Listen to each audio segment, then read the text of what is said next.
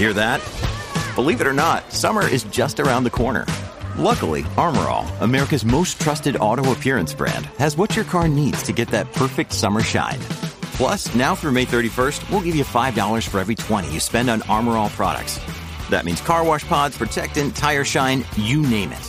Find out how to get your $5 rebate at armorall.com. Armorall, less work, more clean. Terms apply. When you need mealtime inspiration, it's worth shopping Kroger, where you'll find over 30,000 mouth-watering choices that excite your inner foodie. And no matter what tasty choice you make, you'll enjoy our everyday low prices, plus extra ways to save, like digital coupons worth over $600 each week. You can also save up to $1 off per gallon at the pump with fuel points. More savings and more inspiring flavors make shopping Kroger worth it every time. Kroger, fresh for everyone. Fuel restrictions apply. From sponsoring cultural events to partnering on community projects, creating youth programs to supporting first responders, at MidAmerican Energy, caring about our community goes beyond keeping the lights on. It's about being obsessively relentlessly at your service. Learn more at midamericanenergy.com slash social.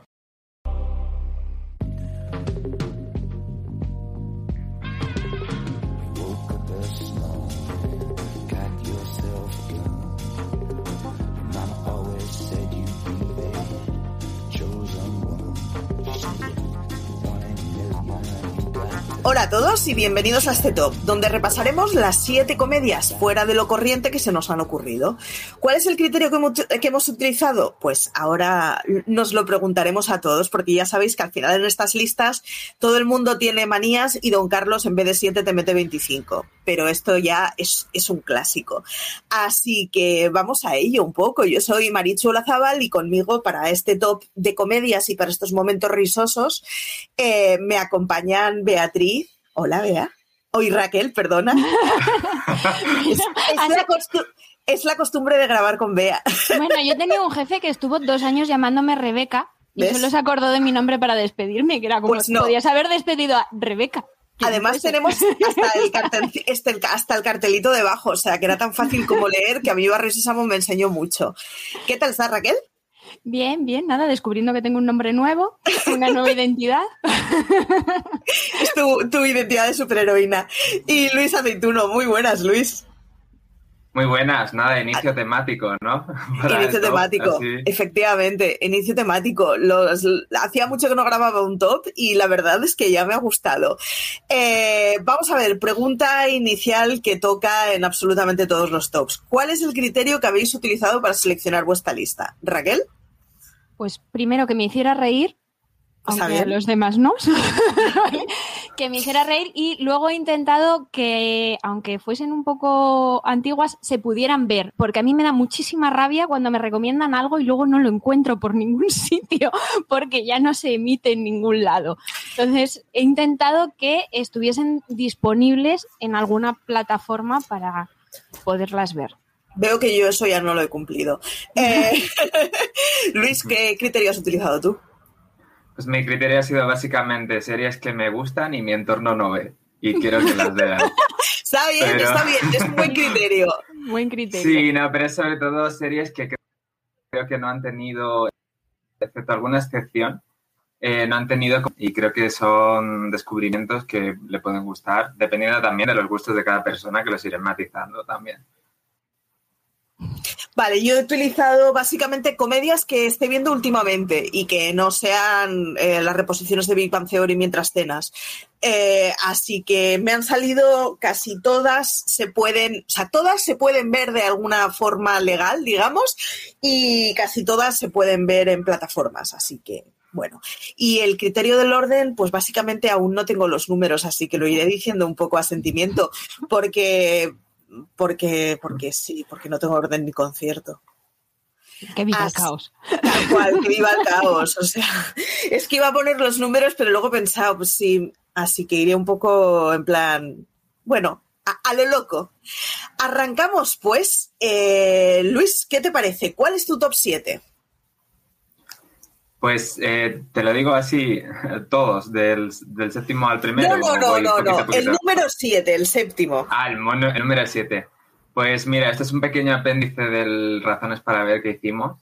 Sí. Pero es Stats Let's Flat, de nuevo. Lo he colocado en el 7 porque ya hemos hablado de él y bueno, o sea, me parecía. Pero es que la he seguido viendo y la segunda temporada me parece espectacular. ¿Sí? O sea, eh, me parece que mejora muchísimo la primera. La primera está, esa está bien. Pero la segunda me parece que llega a unas cotas de, de- de risa y de humor. Que, que entiendo eso de que lo que dicen de no, le robó a Fleabag el, el BAFTA en 2020. Y es que creo que Merecido. se termina de refi- sí, se termina de refinar muy bien y, y yo no me he reído tanto últimamente como con, con la segunda temporada de Stats Flat. Yo reconozco que vi la primera, la segunda todavía no la he visto, pero a partir de junio mi vida va a estar mucho más libre y voy a poder ver muchísimas más cosas. Así que será una de las cosas que vea seguro. Eso y acabar Parliament, que no lo pude acabar y me- me pesa mucho. Eh, Raquel, ¿cuál es tu número 7?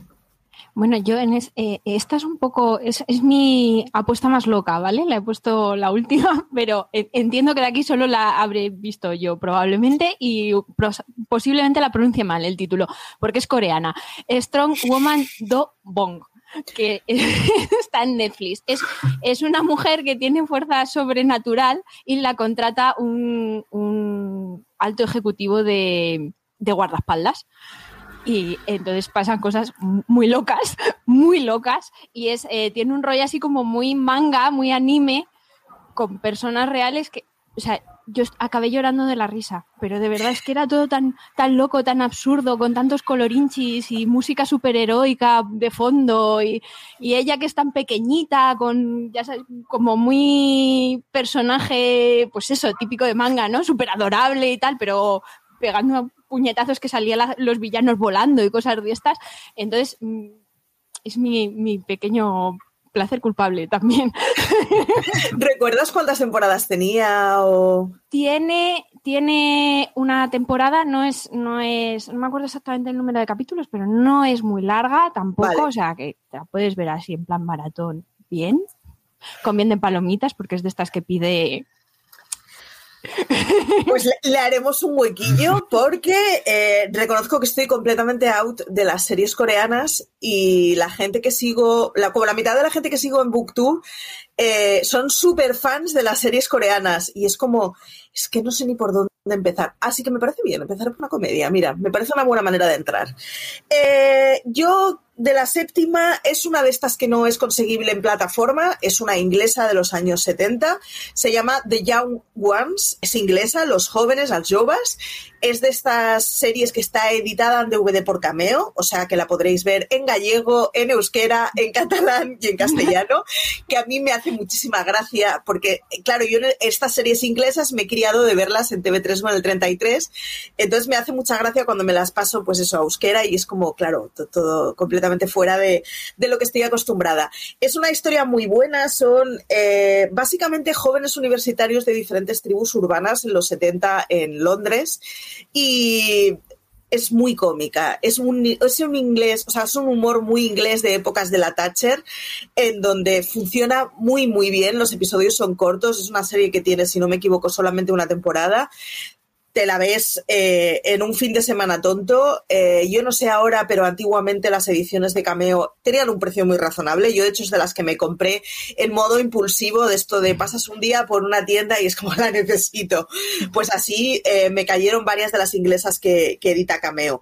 Así que darle una oportunidad. Es una de estas que he mirado en Filming porque le tocaría mucho tenerla al perfil de Filming pero veo que no la tienen. No sé si es que la han llegado a tener en algún momento y ahora no la tienen, porque estaba convencidísima que estaba ya. Así que es muy divertida, es un humor muy absurdo, es un humor que corresponde muchísimo a las épocas de Thatcher, entonces entiendes mucho la crítica al gobierno de Thatcher viendo esta serie y me parece un complemento fantástico para los que a Thatcher la conocemos de The Crown y poco más, porque te, te cuentan con mucha, mucha sorna cuál era el nivel, iba a decir de activismo, pero ni siquiera llega a eso de esas épocas. Así que The Young Ones, los Yogas en, en TV3, eh, es mi número 7. Luis, vamos a por el sexto. Pues mira, seguimos en filming después de estas Les Flash y de El Jovas. que creo, tengo entendido, así como, como pequeño inciso, que tienen problemas con las series anteriores de la BBC porque no están como muy bien guardadas o restauradas y algunas mm, han tenido que hacer restauración antes de Vale. posible que sea ese el problema porque no hayas llegado porque totalmente encaja con, Es con que Filmin encaja con el perfil, vamos. y, Total. y con el catálogo que tiene de, de Yes Minister, etcétera, Sí. etcétera. Y yo, por mi parte, de filming, quiero quedarme con Match, que es una comedia noruega Sí, de la NRK. Sí. Eh, bueno, es que, es que te veo la cara maricho y creo que la has visto. Es que es muy buena. es que es muy buena. Se Es está es- iluminando por dentro. Sí, Marisa. sí. Me está, me está iluminando el corazoncito a mí también, porque ya, ya no sé cómo seguir. O sea, viendo eh, el- la emoción que le provoca a Maricho, pues Es que me, sí, me es- parece un happy place de manual, match. No tiene ningún tipo de sentido, no tiene ningún tipo de, de, digamos, como de aspiración crítica. Es, es bueno, habla de ella. es, es una serie, tiene dos temporadas y son pildoritas de 15 minutos, que para mí es lo perfecto para rellenar justo antes de irte a dormir. Pues que a lo mejor incluso te has quedado, yo qué sé, limpiando la casa o algo y de repente te queda como un espacio muy corto de, de tiempo para, para, para descansar y no sabes qué ponerte, pues Match sería para mí lo perfecto y de hecho yo lo vi así. Y es una serie que básicamente cuenta la historia de Stian, que, eh, que es un joven noruego, y su vida romántica, pero como si fuesen eh, partidos de fútbol. Entonces hay un... Entonces, ya está. Os Además está muy bien porque los locutores están físicamente en las habitaciones, con lo cual se da una situación que no tiene ningún sentido. Ay, es- me encanta. Es, muy chulo porque tienen, está el personaje de Stian, que es el al, al que sigues, digamos que tiene un arco, por así decirlo, que tampoco es un arco eh, grandioso, quiero decir, eh, de hecho se pueden ver los episodios por separado y, y no pasa nada, ¿no? Pero claro, luego están los locutores que están siempre y cargan con mucha cosa cómica para el hecho de cómo lo, cómo lo, lo narran, que te puedes de hecho incluso como identificar con el lama de aquí, o sea, pero como... Y, y, lo- y, claro, los propios personajes de los narradores, que son como irreales, no existen en realidad en el mundo real, pero están, o sea, también van generando como dinámicas y arcos que también generan eh, comicidad a lo largo de los episodios. Y sobre todo lo que quiero yo comentar es que es una serie que coge los, los elementos, o sea, eh, no hace falta ser futbolero para, para disfrutar de esta serie. Ah, no, Porque no, lo que coges son los elementos, digamos, del género televisivo de, lo, de, de la de comunicación. retransmisión. Claro. Mm. Entonces, eh, eso, a poco que hayas visto un partido de los, de, de los Juegos Olímpicos, de cualquier cosa, o que vayas a cenar a casa de tu suegro y estés siempre con la liga de fondo, o sea, eh, lo, lo entiendes, ¿no? Entiendes lo- los... eh, entonces, me parece maravillosa, de verdad, y son pildoritas de 15 minutos que se acaban. Y una cosa que descubrí hace un tiempo y que no se sabe es que es como un spin-off de otra serie que era el mismo concepto, pero Stian de niño. Y era como Stian intentando socializar y tal. Y eso espero que llegue algún momento aquí. O sea, que Filmin se dé cuenta y llegue, porque la quiero ver desde luego. Me voy a saltar el orden y me voy a poner yo primero antes de Raquel, y es que mi número 6 es Match. Perfecto, perfecto. Lo de no tener los órdenes muy casados va bien para este tipo de cosas. Qué, ar- qué armonía, qué bonito. No, no, esto está muy chulo. Pero mira, así juntamos, así juntamos fuerzas. Y Exacto. yo, creo, yo creo que hemos comprado a, a Raquel ya. Sí, sí, Raquel no, no, a mí me habéis convencido. a Match mí me es muy convencido. buena porque no solo no hace falta que te guste el fútbol, sino que si eres un hater del fútbol también te hará gracia. Porque caricaturizan la forma de narrar. Entonces hacen como el escándalo de esa cosa apresurada en donde cualquier tontería tiene una frase muy intensa y lo bueno es que narra cosas completamente cotidianas. Entonces, claro, es, es muy absurdo decir, y, y fulanito de golpe se gira, deja el plato en la pica, deja el plato en la pica, sí, deja el plato en la pica. No, o sea, no necesitas que tenga nada de relevancia lo que te están narrando, porque el formato de serie es el que es muy divertido. Entonces, claro, luego si además le pones enredos de, de la vida cotidiana y de la vida sentimental de un chaval que tampoco es que tenga especial suerte en la vida, pues, pues es muy divertido. Claro, o sea, ver una discusión de pareja, sí, es divertidísimo. Lo siento por la pobre pareja, pero para nosotros es muy divertido.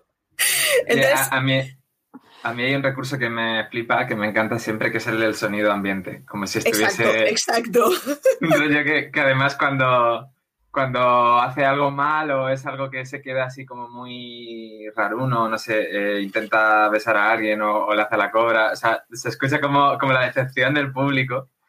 Exacto. es, como muy meta, pero es muy gracioso o sea, cómo el público se incorpora al sonido del público a la serie. Y lo otro que está muy bien es que eh, realmente no tiene ningún tipo de carga ni social, ni política, ni crítica de nada. Entonces es la serie perfecta como para ver después de ver un episodio del cuento de la criada. Esa, esa historia de me he quedado con un mal rollo increíble en mi cuerpo, si ahora me duermo con esto voy a soñar mal, lo sé ponte un episodio de match. O sea, ponte un episodio de match porque te, te, desbloquea completamente todo. Es un poco lo que pasa con lo que hacemos en las sombras, ese tipo de series que desbloquean con todo lo que tengas en la cabeza y es como que he visto una auténtica tontería que no sirve para nada en la vida. Me encanta. Me acaba de reconciliar con el universo. Match es, esa, esa categoría de series. Eh, así que después de venderte el título, Raquel, ¿cuál es tu número Me habéis hecho un, mini razones para ver. De este además no tenemos razones para ver, así que, porque si no es de los que hubiéramos hecho Luis y yo, seguro. Segurísima, segurísima. Después de vuestros mini razones para ver, voy a decir yo el mío, que también, eh, bueno, no tiene narradores, pero sí como meta, eh, metagénero, ¿no? Que es Crazy's Girlfriend que me parece una maravilla absoluta. Eh, el juego que establece entre. es que yo en mi cabeza también a veces vivo en un musical como Rachel Bloom, ¿no? Entonces, me gusta. Además, porque tiene una de las premisas más tóxicas del universo. Sí, le da la vuelta por completo. O sea, yo cuando vi el título, al principio me echó mucho para atrás porque dije, ya están, con la novia loca. O sea, las novias, las exnovias siempre son locas. Eh, y, le lo abraza de una manera que le da la vuelta por completo y acabas a tope con la exnovia loca porque es maravillosa, aunque sea lo peor. y, tiene ese juego además de referencias y de situaciones que, que es un poco Avenue Q, ¿no? Que también te ves reflejado en cosas que igual no te quieres ver tan reflejado, pero como te lo están diciendo mientras te ríes, dices, venga, vale, sí, te lo compro. Tiene además dos cosas maravillosas. Es una que tiene números musicales, todos los episodios tienen dos números musicales fantásticos.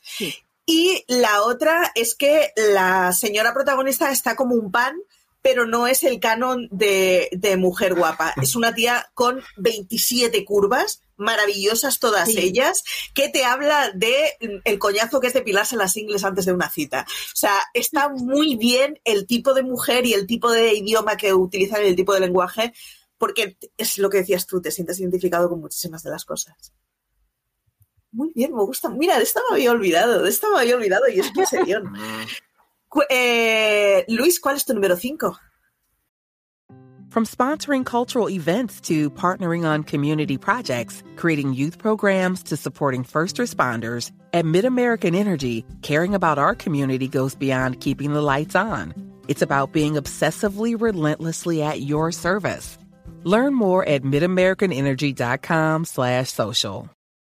Woodhouse Nissan offers a variety of SUVs and crossovers to fit your lifestyle. Whether you're looking for an SUV with high towing capability or a crossover with all wheel drive, you can expect a variety of safety features, plenty of seating, ample cargo space, and innovative design to tackle virtually any adventure.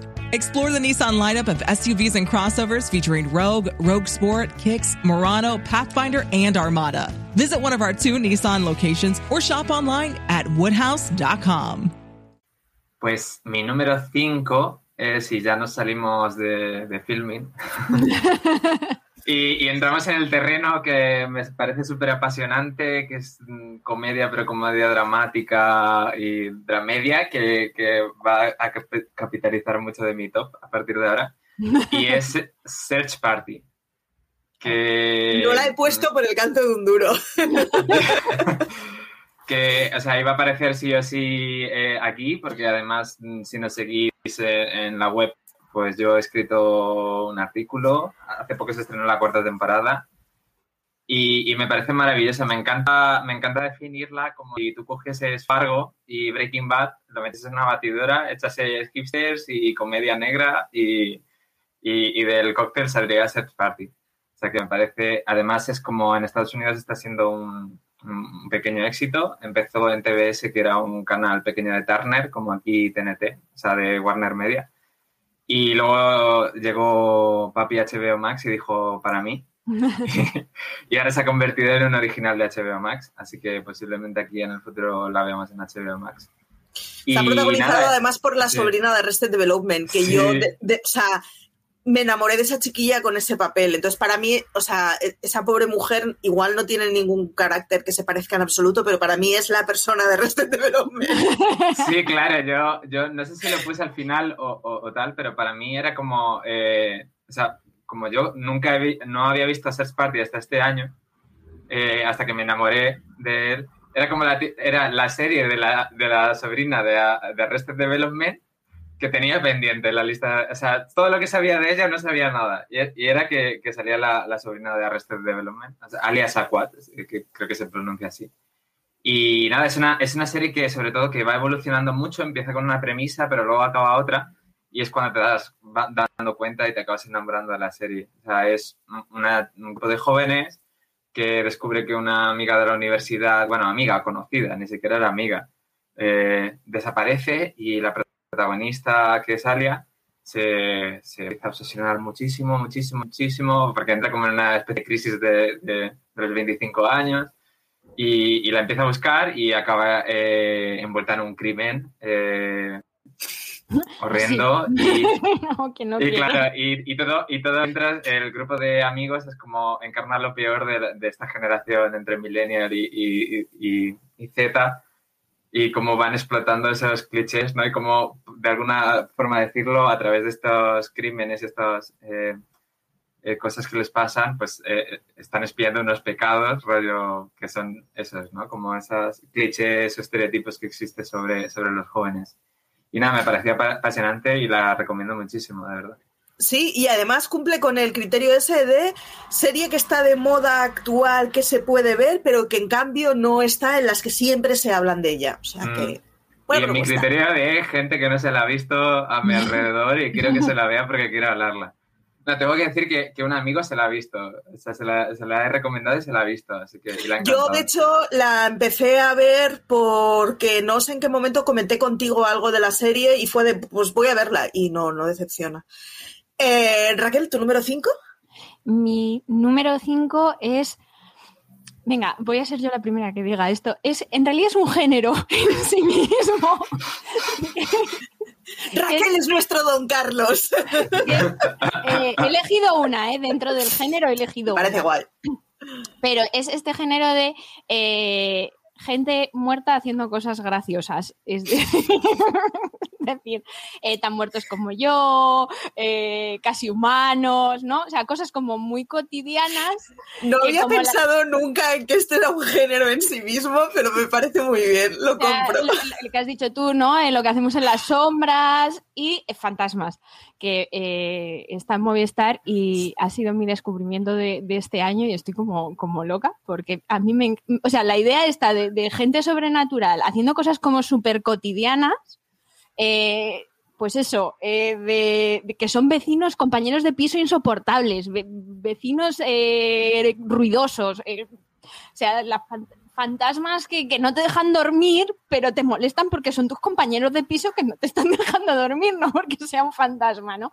Fantasmas, tenéis un razones para ver. Eh, sí. A Luis le gusta también porque grabamos sí, sí, Luis y yo. De hecho, de hecho veo, veo el género de Raquel y, y subo porque no es gente muerta eh, haciendo cosas, es gente muerta compartiendo piso, que eso es un microgénero ya. O sea, compañeros de piso que están muertos. O sea, es un microgénero ya que metes lo que hacemos en las sombras, bien. y alguno más por, por ahí.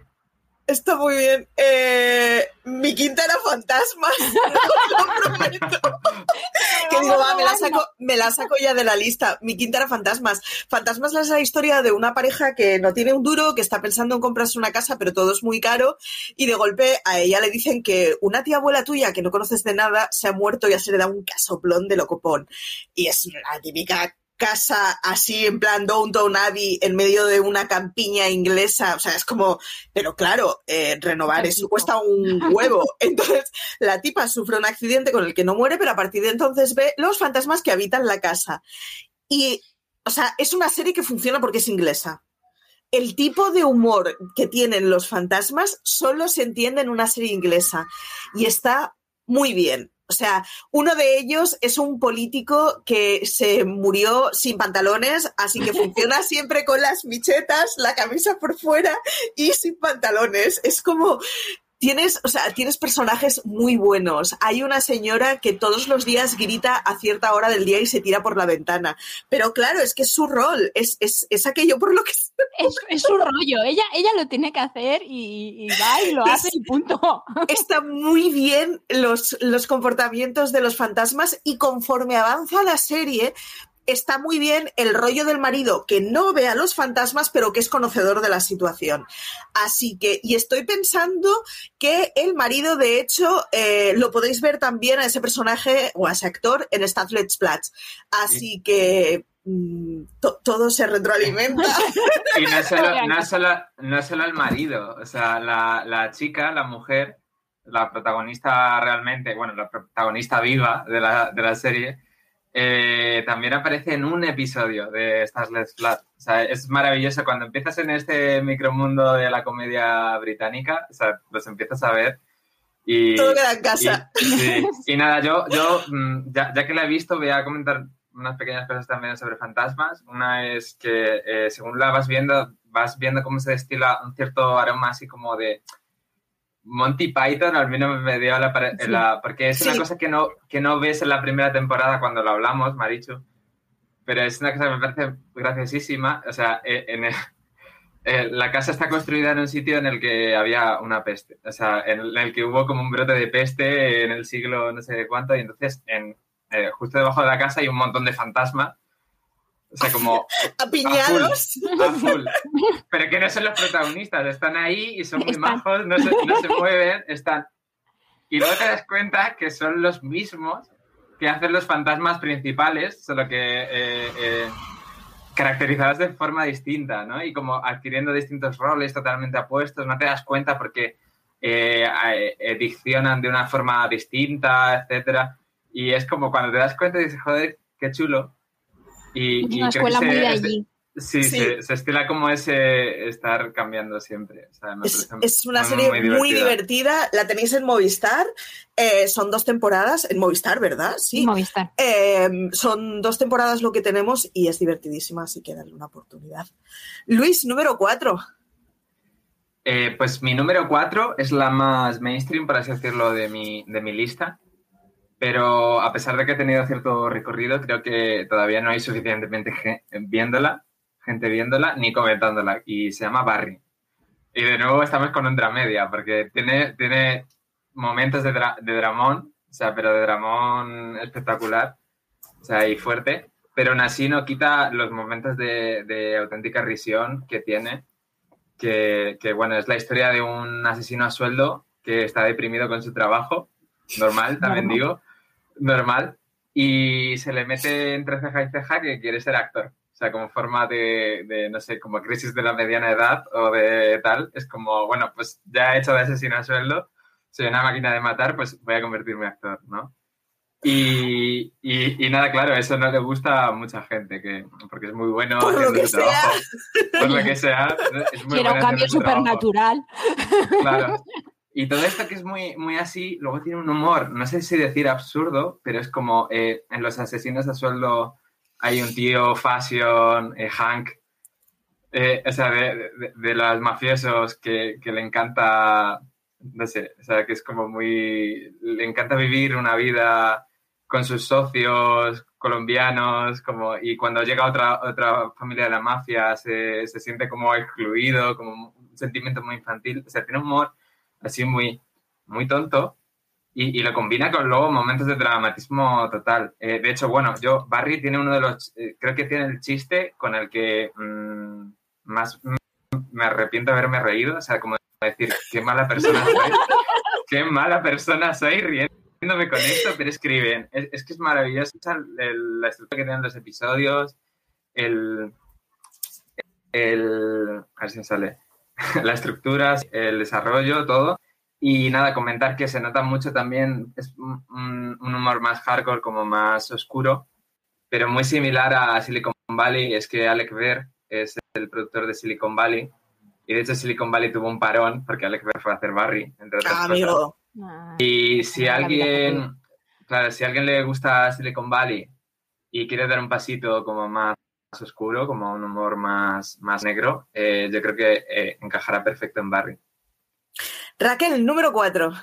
Pues me voy a animación, yo, así para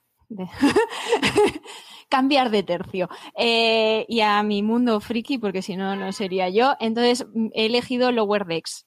Eh, la serie de animación de Star Trek sobre eh, estos mindundis que están ahí en, las entrañas de las naves estelares haciendo el, el trabajo de currito mientras, pues eso, los Picard y los Kirk del mundo, pues eh, lucen planta y hacen primeros contactos, ¿no? Pues ellos van detrás haciendo el papeleo burocrático, limpiando pasillos, este, este tipo que también hay que hacerlo. Que claro, oye, la Enterprise no, no está así de brillante ella sola de por sí, ¿no? Entonces, eh, es, es, un enfoque muy, muy curioso. Es la primera vez que Star Trek, además, ha decidido hacer comedia a nivel consciente de, de manera constante, porque, a ver, Star Trek Sí, tiene, retranca, pero no es comedia. Tiene sus episodios locos, pues Picard tiene sus camisetas estas brillantes de Raisa, ¿no? Así a pecho descubierto y estas cosas, pero eh, siempre iban metidos entre episodios con una carga muy fuerte. ¿no? Y, aquí han cambiado por completo el, el enfoque y, y son, pues eso, estos pobres que, no se enteran nunca de lo que están pasando. O sea, hay Klingons, hay aliens, hay, hay de todo, ¿no? Y, ellos están poco como, nadie nos dice nada porque no nadie nos dice nada,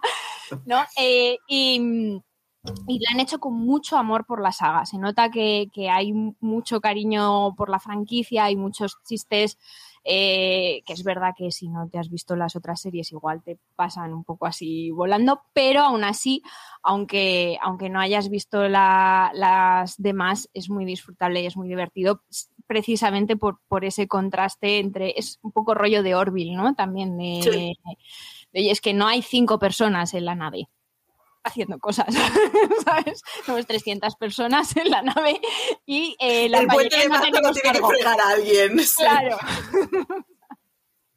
Muy bien, pues yo la 4 tengo dos así muy, muy, o sea, muy conocidas y actuales y la 4 es una de ellas que es Superstore. Superstore es una serie que es, es cozy, eh, tiene este rollito de, de, es muy cookie, es una serie abrazable, es una serie en la que los personajes al final hacen, o sea, no sé, hacen la vida un poco mejor, ¿no? De gente que hace piña y son los cajeros de un supermercado, no solo los cajeros, sino reponedores, etcétera, pero el personal de un supermercado que si no son 24 horas ahí le anda, porque vamos, porque estos meten más horas que para qué. Eh, pero me he quedado con ella, no por la serie, que la serie es muy divertida, es muy agradable y yo la estoy viendo todas las noches, sino porque entre escenas hay una imagen que dura cinco segundos, que son situaciones de fondo del supermercado. Pues un niño abriendo un bote de pepinillos en medio del pasillo, metiendo la mano y chupando el hueco, el, zumo del pepinillo. Cosas que no tienen nada que ver y que son maravillosas. O sea, esos cinco segundos que tienes un par de imágenes así en cada episodio, dos o tres, son, o sea, solo con eso vale la pena el episodio, porque suelen ser imágenes completamente descontextualizadas que lo único que tienen en común es que están en un supermercado. Y eso, pues te puedes encontrar de golpe un tío en calzoncillos comprando. Ya está, no tiene más. Es completamente absurdo sin ningún tipo de contexto. Y sin embargo, funciona muy bien y son de momentos de carcajada. Y a mí me parece, o sea, toda la serie es muy divertida y es muy agradable, pero esas pequeñas escenitas son de carcajada sistemática. Número 3, ya vamos por el top 3, Luis. Sí, y ya empieza a entrar en la, en la zona en la que ya no conozco a gente que haya visto estas series, pero no, la siguiente es la única que no está distribuida en España eh, por el momento. A lo mejor llega a alguna plataforma cuando llega. Y que he hablado de ella en varias razones para ver, de hecho, se llama Nathan for You. Eh, Nathan for You es una, es, es una serie que ficciona los docu-realities de, de como de coaching, de rollo los hermanos, eh, reforman casas.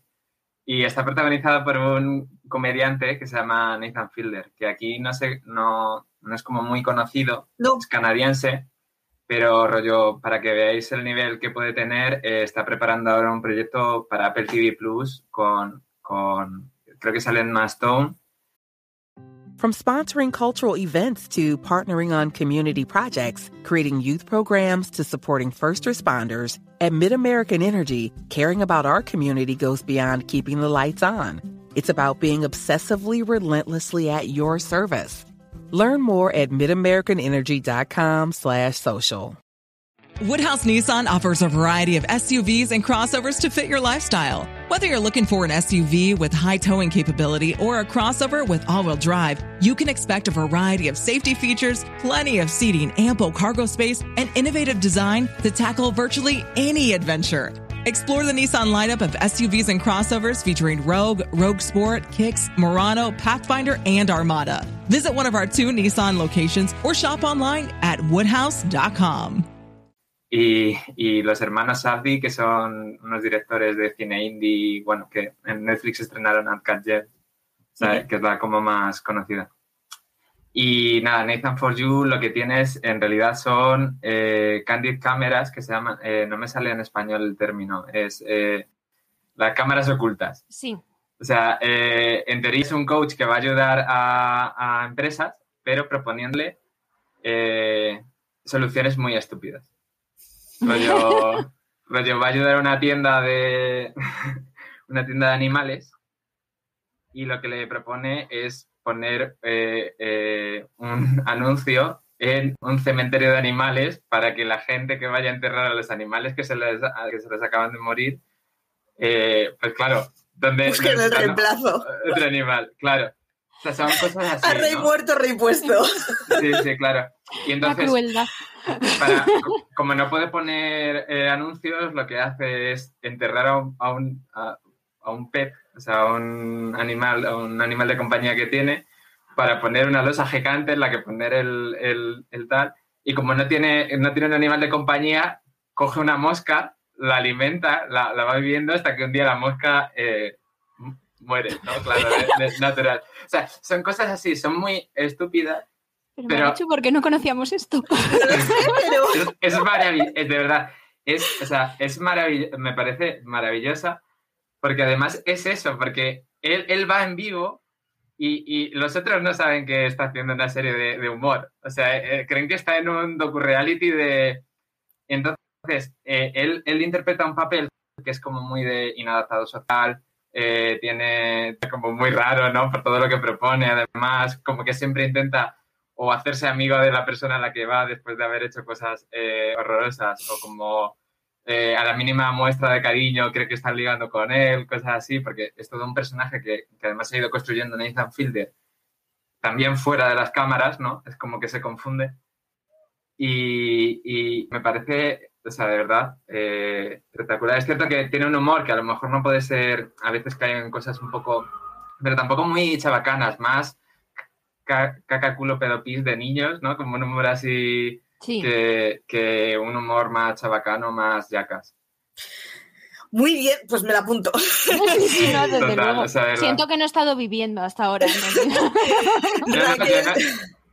Digo, Raquel, número 3. Eh, pues es que después de esto, eh, a ver, eh, yo, yo había elegido The Great porque aunque haya sido así conocida, me parece que no ha sido todo lo conocida que se merecía ser.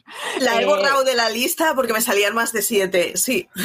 Eh, The Great me parece eh, una serie que primero, al principio, yo no sabía de qué iba aquello. O sea, yo cuando vi el tráiler digo, esto es una ficción histórica, es una comedia, es un drama. Es, que, es comedia, ¿qué es esto? O sea, ¿qué están haciendo? Pero es verdad que, luego encaja todo muy bien.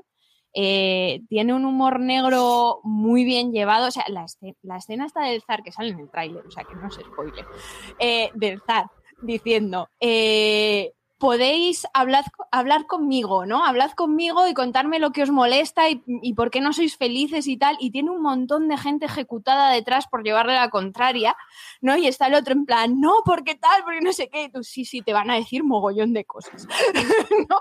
Entonces, eh, es, ese, tipo de humor de, de llevar la historia cuando te conviene al límite y cuando no, saltártela así un poco por, por encima y, ellos dos que están fantásticos, la eh, Fanny y Hulk, siempre le cambio el apellido a este hombre,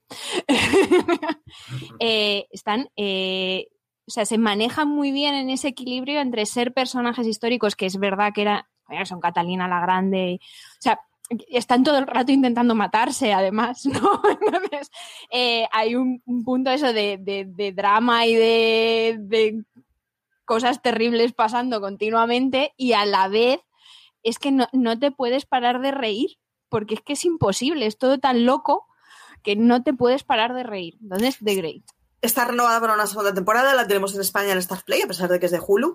Y yo cuando me puse a verla esperaba una serie de tacitas, qué guay, historia de Catalina la Grande, y me encontré con que son tacitas con mucho humor negro. Así que mi número 3, eh, mi número 3 lo ha mencionado Raquel en su categoría de gente. Es que claro, no me he dado cuenta que yo he metido dos series de categoría de muertos al final. y es que la, la cabra tira al monte.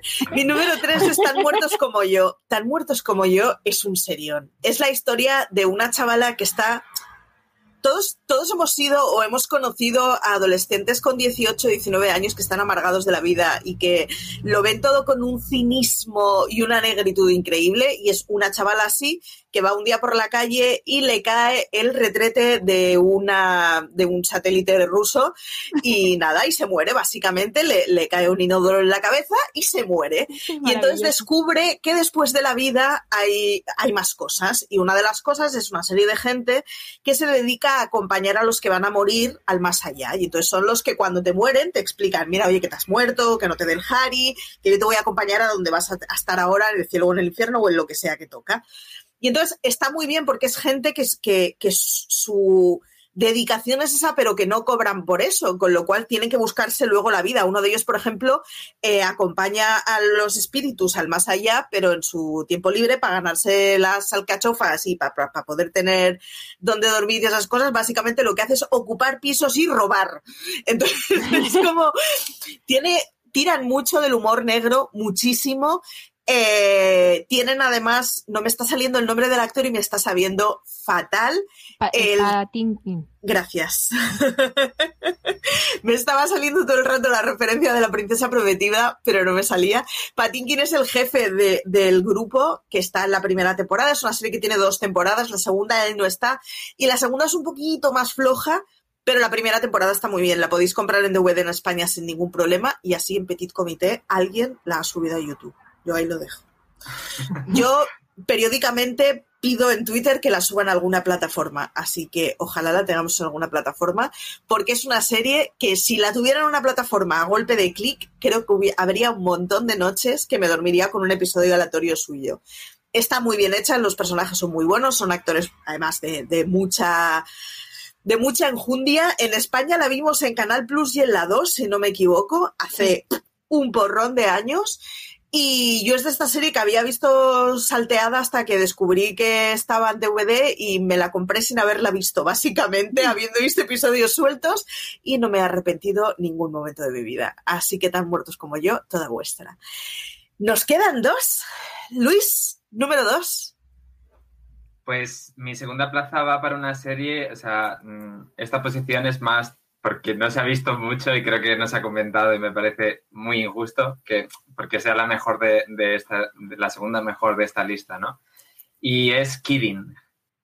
Es una serie de Showtime que está en Movistar Plus, eh, de otra media, o sea, no, no, te ríes el rato, pero te puedes reír también. Porque Yo aguanté dos o tres episodios.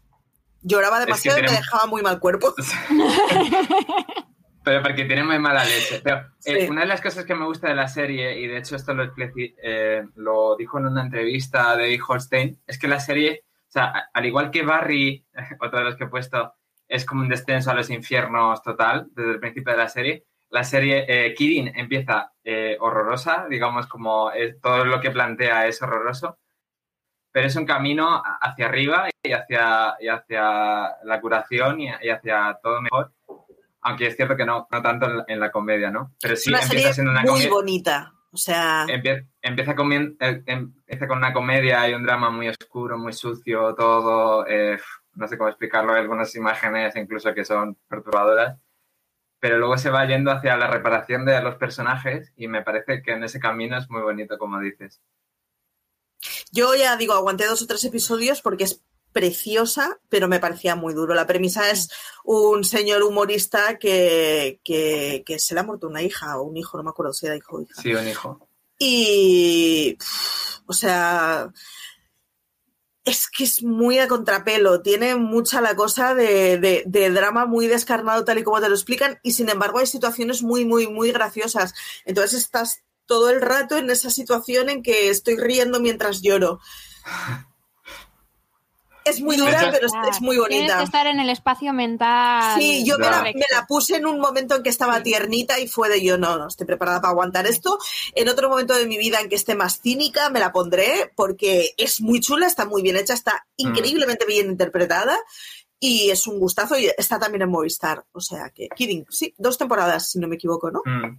Eh, comentar, sí, dos temporadas, ya se terminó porque nadie la veía, solo yo. eh, y sí, comentar que el protagonista es Jim Carrey. Sí. Que de hecho juega mucho, has dicho es humorista, bueno, es un, es un presentador infantil. Sí, sí. Y la serie, la serie comienza cuando él quiere hacer en ese mundo infantil eh, un programa sobre la muerte. Quiere hablar de lo de su. Es, que lo, lo, lo, picheas y parece un drama. lo es es, que, es que es un drama, pero. Y sin embargo, además, pensado fríamente, todos los que tenemos a nuestro alrededor niños, todos los padres te comentan en algún momento el cómo han tenido que explicar que existe la muerte a los chavales. Quiero decir que es uno de esos casos que sería muy pedagógico, que hubiera un programa en el que sin sentimentalismo te explicaran que eso existe, qué supone la muerte. O sea, es un concepto muy abstracto que a los niños les cuesta mucho entender. Berto Romero tiene una anécdota divertidísima con su hijo pequeño cuando se murió el abuelo, que eh, le explicaron al hijo, el hijo en realidad no entendía el concepto del abuelo y entonces mientras los otros dos hermanos estaban entendiendo que su abuelo se había muerto, el pequeño se acordó y se pasó todo el viaje gritando, la vida es muerta, el abuelo está muerto, el abuelo está muerto. Claro, o sea, es, es como Claro, es, que muy para difícil ellos explicar ese concepto a un niño. No la saben hacer. Efectivamente, y, y, además es de estas cosas que, o sea, yo todos los padres que tengo alrededor, cuando han tenido que explicar, se encuentran con pensé que lo habían entendido, pero luego me he dado cuenta que no han acabado de entender lo que supone, ¿no? O sea, la idea es muy buena, pero claro, parte de la perspectiva de un padre que cree que es importante explicar eso a, a los chavales porque se le ha muerto un hijo, y además es Jim Carrey, que Jim Carrey haciendo papeles dramáticos te rompe el corazón. Sí. Es que, sí, pero. Mm, Dos temporadas, sí. Kidding, Movistar, tenéis que verla. Número dos, Raquel. Pues eh, he ido por eh, Buenos Presagios, por Good Omens, porque eh, el mundo no me ha traído todavía Galavant, entonces es Galavant. Eh, y mientras tanto vamos a hablar de Michael Sheen y David Tennant interpretando argumentos de Neil Gaiman y Terry Pratchett. ¿Qué más necesitáis que diga? Nada más, ¿no? o, sea, no. o sea, es un ángel y un demonio que, que han perdido el anticristo. Y entonces eh, hay un problema porque el apocalipsis es mm, ya para ayer y no hay anticristo, que lo hemos perdido. ¿Sabes? Es un problema. Muy bien es muy loco. Eh, a mí las comedias estas, pues eso, sobrenaturales, eh, me, me, hacen muchísima gracia porque yo creo que los ponen siempre, eh, pues eso, muy, muy míticos, ¿no? Muy... No me sale ahora la palabra, pero como con mucho peso, ¿no? Siempre todas las series sobrenaturales y las películas con vampiros, fantasmas, ángeles, ¿no? Pues son, todos así como muy elegantones y, se acuerdan de todo y muy místicos y tal. Y, y yo creo que el 90% de la población eh, de seres sobrenaturales seríamos un desastre.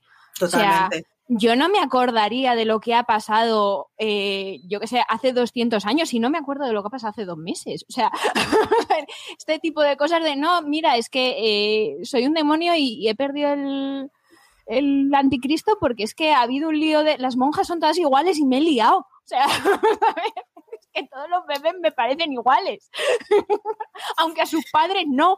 Entonces, este, este tipo de, de cosas y luego aparte, pues eso, teniendo detrás a Gaiman y, y a, a el texto de, de, De Terry Pratchett. Pratchett, que es que son maravillosos los dos.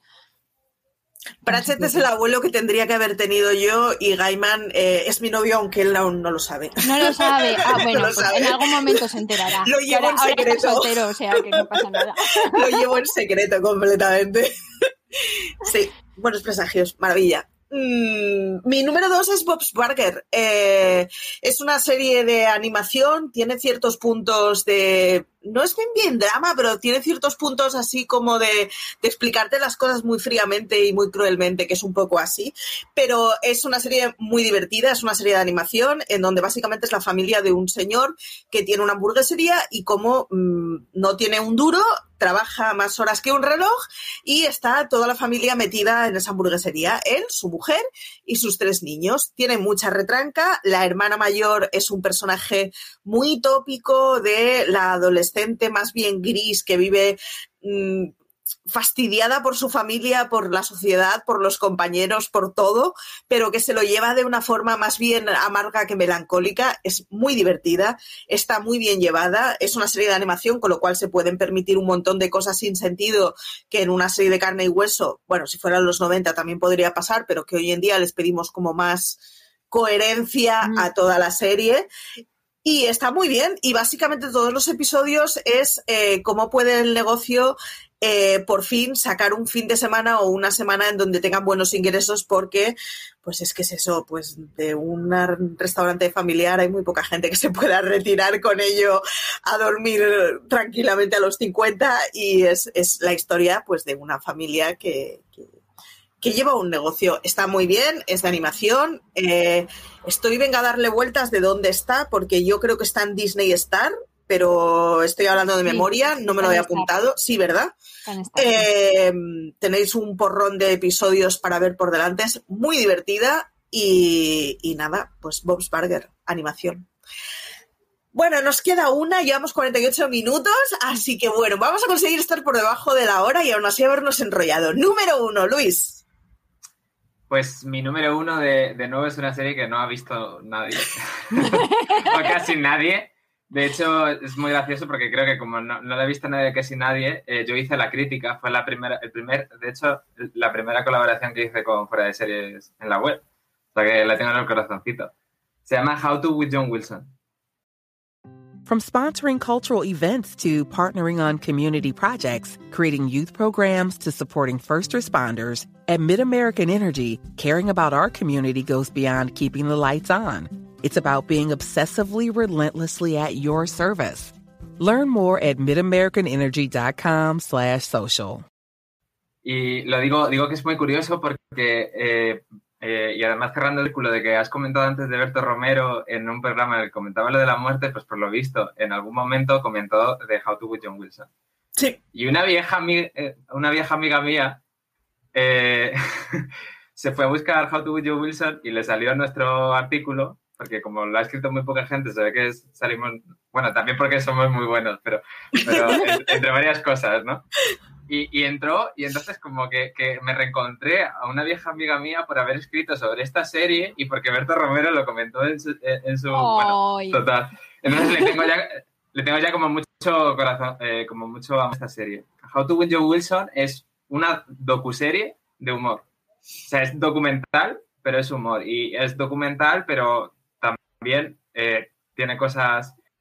O sea, no es solo documental de ir a un sitio y coger y grabar, eh, es eh, con material documental, cómo lo reescriben y cómo lo hacen. Eh, son básicamente ensayos de una persona treintañera que vive en Nueva York, urbana, un poco hipster, y cómo empieza a hacer ensayos sobre cosas de la vida cotidiana urbana, pero muy, o sea, como muy, muy nimias a, a primera vista. Rollo, eh, cómo hacer lo que llaman smoke talk, que es como mm, cuando te encuentras con alguien en el ascensor y tienes que hacer una conversación pequeña. Y entonces va tirando ahí del hilo, se va yendo a sitios y acaba haciendo reflexiones que se divagan mucho, pero muy divertidas. O sea, para mí. Bueno, tiene un humor, eso, que está como muy relacionado con, con, con, cosas documentales. Y así como curiosidad, eh, el, el, productor es Nathan Field, que es el, el creador de Nathan For You. Lo pasa eh, que ahí se ve mucho también la conexión esta de humor relacionada con lo documental y con cosas descubiertas y hacer un poco de, de como de eh, cámara oculta. Y lo que pasa es que tiene un humor como un poco más eh, emocional, la verdad. Eh, tiene un, episodio final que lo hizo, que le tocó grabar cuando empezó la pandemia y lo incorporó a, a, las... Y, y, queda como muy cookie porque sigue, eh, como él hace, las series tiene un humor muy cookie, porque también es una persona un poco rara, entonces le gusta, aunque luego tiene algunas escenas que te dejan impactados y no lo quiero no lo quiero spoilear por aquí, pero si la veis, de verdad os acordaréis de mí, porque además, como todo film Twitter y series Twitter, eh, flipo con una secuencia que sabréis muy bien, muy bien cuál. Pero eso, me parece muy cookie. Y si empezáis en Nathan o How to alguna y os gusta, os recomiendo que, que cambiéis. O sea, que veáis una y otra, las dos. Apuntado, pues. Raquel, número uno. Pues yo sigo con series cookies. eh, Pushing Daisies, criando malvas. Que no está disponible en plataformas, pero sí en, formato doméstico para. O sea, ni os lo penséis, aunque no lo hayáis visto. O sea, merece la pena. Eh, eh, narra la historia de Ned, que es un, pastelero, un panadero que tiene el don de devolver la vida a las cosas que están muertas una vez. Entonces eh, se pone a trabajar con un detective porque oye, pues para saber quién ha matado a alguien es muy útil pues mm, resucitarlo y preguntarle, ¿no? Entonces, eh, en una de estas eh, resucita al amor de su vida eh, y claro, no es capaz de volverla a matar, ¿no? por lo que sea. Por lo que sea. Entonces, pues la deja por allí dando vueltas, ¿no? Y están enamoradísimos, pero no se pueden tocar.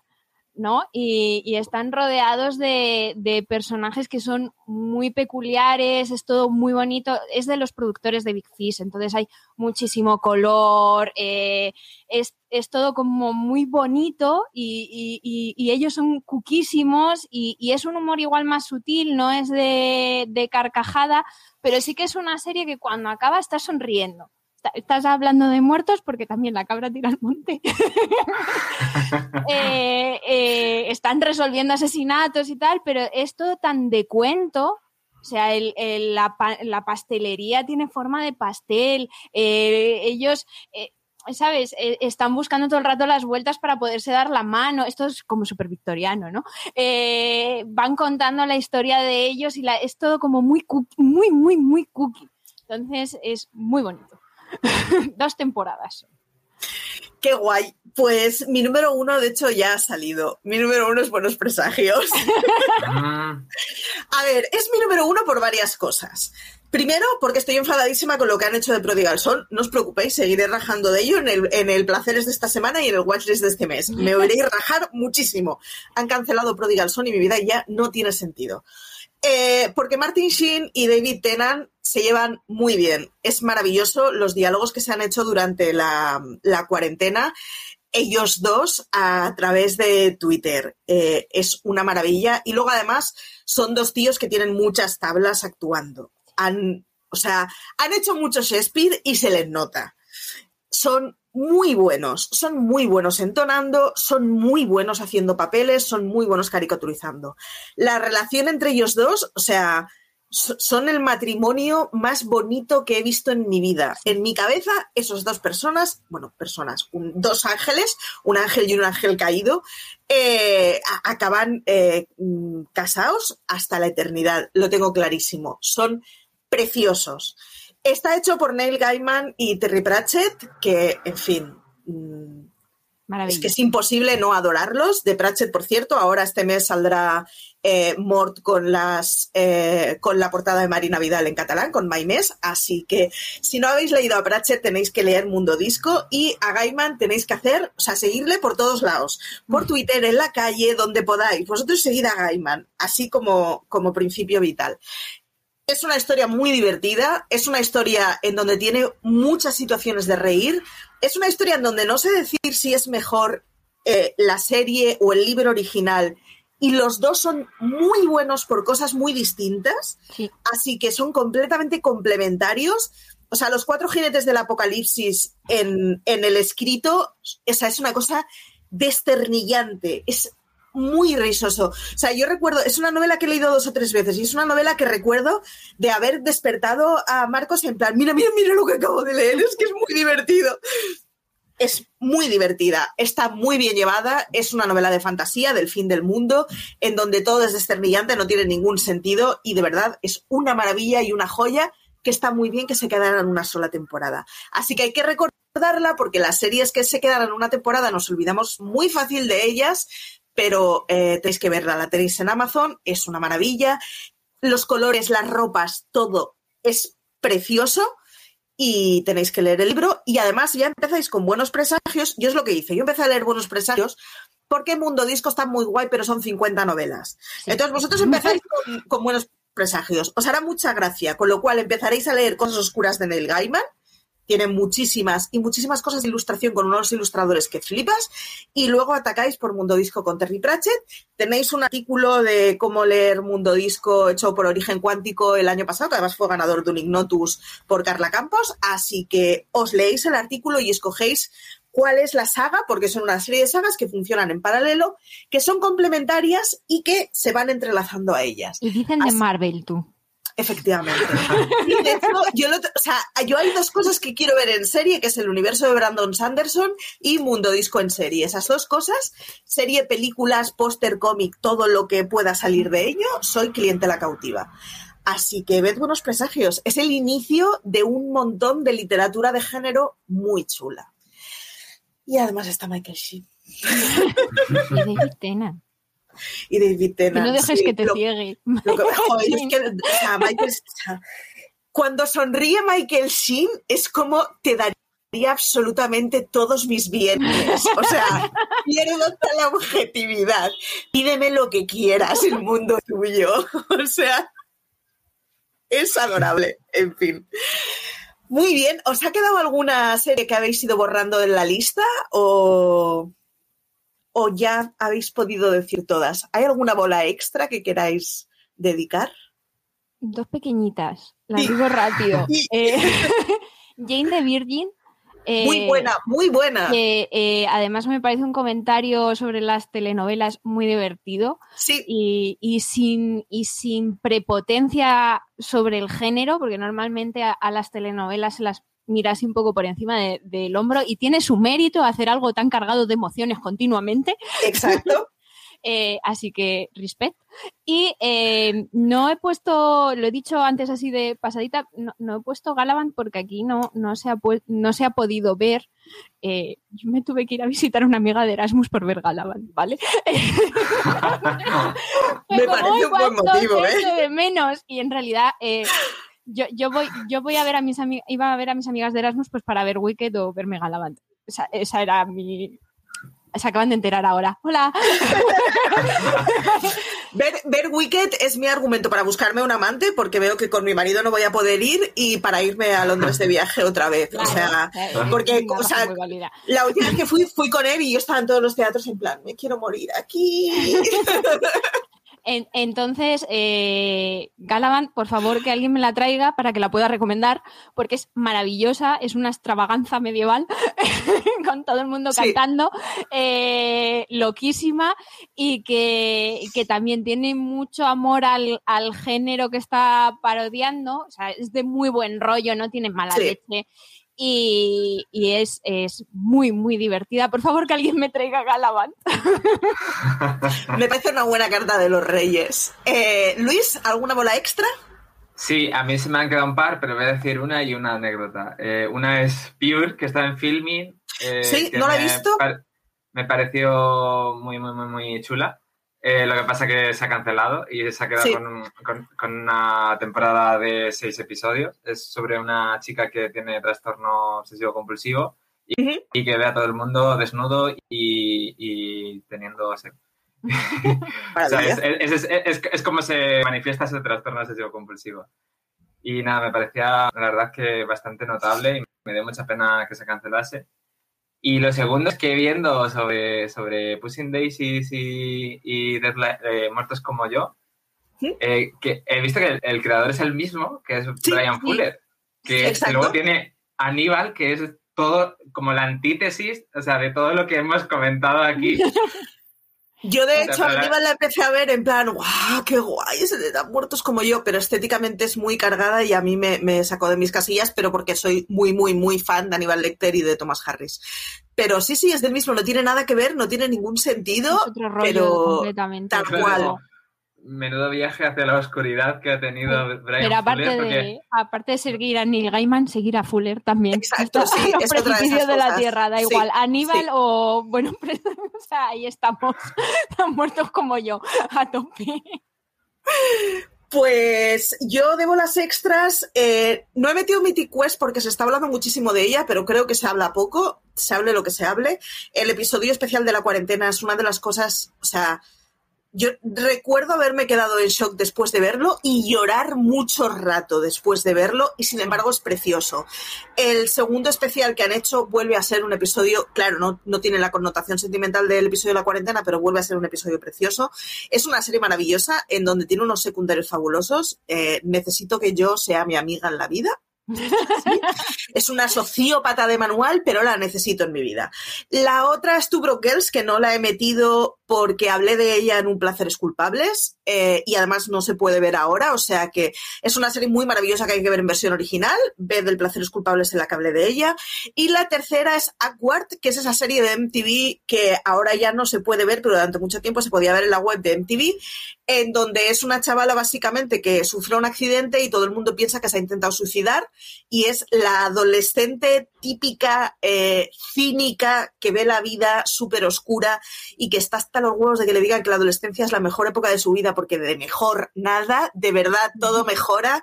Si me estáis escuchando con 16, 18 años, las cosas mejoran muchísimo. No os flipéis, que no os convenzan diciendo que son los mejores años de vuestra vida. Así que Aguard es una serie en ese sentido muy maravillosa. Me quedo con esas tres. Pues muy bien, señores. Ay, que muchas gracias por haber estado aquí, que muchas gracias, que nos hemos ido por encima de la hora, madre mía, es que los tops es lo que tienen, que muchísimas gracias por estar aquí, Raquel, que un gustazo, mm, tus siete series inusuales. Me ha gustado estar aquí con vosotros dos, que me, me voy con una lista no de 7, de 14. Te iba a decir, yo ya he abierto el botón derecho Pushing Daisies para comprarla, porque es una de estas que siempre digo la tengo que ver y al final nunca la veo. Eh, Luis, que muchísimas gracias, que contigo, hablando de comedias, nos cruzamos un montón de veces, porque somos los comediantes de filming de fuera de series. hay, hay- nunca mejor dicho, hay match. Entre, Hay match, efectivamente hay match. Hay- Así que... hay match de comedia. Muchísimas gracias por llegar hasta aquí. A todos deciros que nos podéis seguir eh, por Twitch, por YouTube, en donde solemos emitir todos los programas en directo o en diferido según el programa. Que nos sigáis en YouTube, porque yo estoy obsesionada con que quiero el botón de plata. No lo vamos a conseguir ni de coña, pero yo pido por pedir que no quede. Eh, que nos podéis seguir en la web, en donde tenemos noticias a diario, críticas, artículos, etcétera, que tenemos de lunes a viernes podcast y en un par de semanitas vuelve de lunes a sábado, porque aquí eh, Raquel y compañía se han tomado un descanso muy merecido en el universo Marvel, pero en nada vuelve Loki, así que Disney ya va enviando Loki. mails de Loki, o sea que Vuelve Loki, nada tenemos los screeners, yo solo lo digo. Que, que nada, que muchas gracias por acompañarme hasta aquí, que muchas gracias a todos los que nos habéis escuchado hasta aquí, que os dejamos de dar la brasa, que hoy ha sido un programa larguito y que como dice siempre CJ, tened mucho cuidado ahí fuera.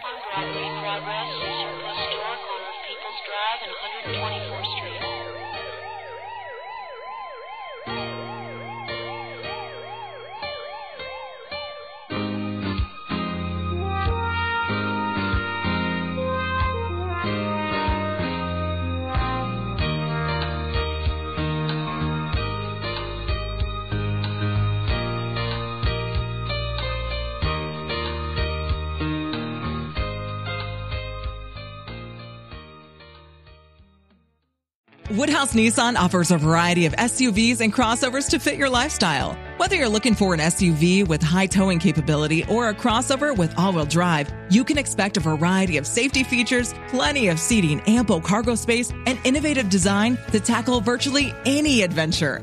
Explore the Nissan lineup of SUVs and crossovers featuring Rogue, Rogue Sport, Kicks, Murano, Pathfinder, and Armada. Visit one of our two Nissan locations or shop online at woodhouse.com. Hello, I'm Tom Standage, host of The World Ahead, the podcast from The Economist that explores the future. Over eight weekly episodes, starting on November the 28th, I'll be talking to economist journalists and special guests to get expert insights into the year ahead.